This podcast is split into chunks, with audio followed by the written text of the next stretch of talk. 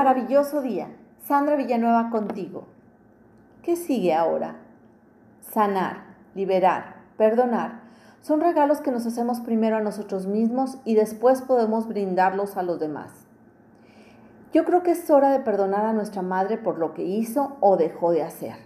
Perdonar el daño que nos causaron sus miedos, sus ansiedades, su sobreprotección, su perfeccionismo, su autoexigencia, su necesidad de quedar bien, el abandono, la necesidad por satisfacer a otros, perdonar su victimismo, su tristeza, su actitud depresiva, su dolor no resuelto, etc.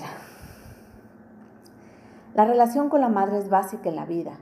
Creo que nos ayudaría grandemente tomar la responsabilidad de nuestra vida, soltar a mamá para liberar el pasado y vivir el presente. Te propongo hacer un ejercicio. Ten a la mano papel, pluma o lápiz. Primero, busca un lugar tranquilo donde puedas estar solo. Segundo, respira hondo y profundo varias veces.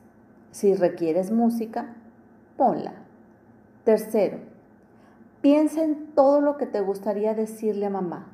Puede ser que ya lo hayas hecho o que nunca lo hayas hecho. Escribir una carta en la que te des permiso es abrir la compuerta de frustraciones y cosas reprimidas en tu interior. ¿Crees que te ayudaría? Yo creo que sí.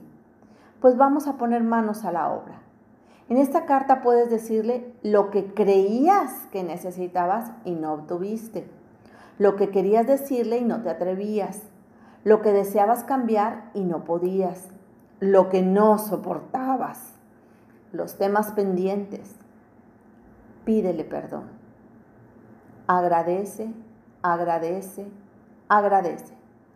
Todo lo que te dio, lo que hizo. Agradece todo.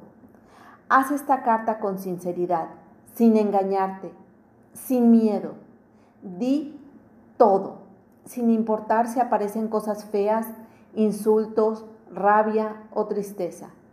Si no expresas lo negativo, se enquista dentro de ti, causando dolor, rabia, enojo o enfermedades. Toma el tiempo necesario para hacerla. Puedes dedicarle varios días. Algo muy importante. Esta carta es privada. Es tuya. Nadie debe leerla por ningún motivo. Deja la carta bien guardada un par de días. Si necesitas agregar algo, hazlo. Y cuando te sientas listo para dejarla ir, es hora de quemarla. Sí, de quemarla. Hazlo a solas de preferencia. Y una vez ya incinerada, deposita las cenizas en una planta que ahora sean fertilizante que den vida. Lo que quemas se destruye, ya no sirve para construir. Ahora, soltando esos recuerdos, empezarás con amor a construir una nueva relación con tu madre, de respeto, donde tomes la responsabilidad de tu vida. El amor es la mejor medicina, es la única que sana y cura. Bendecido día, hermosa alma.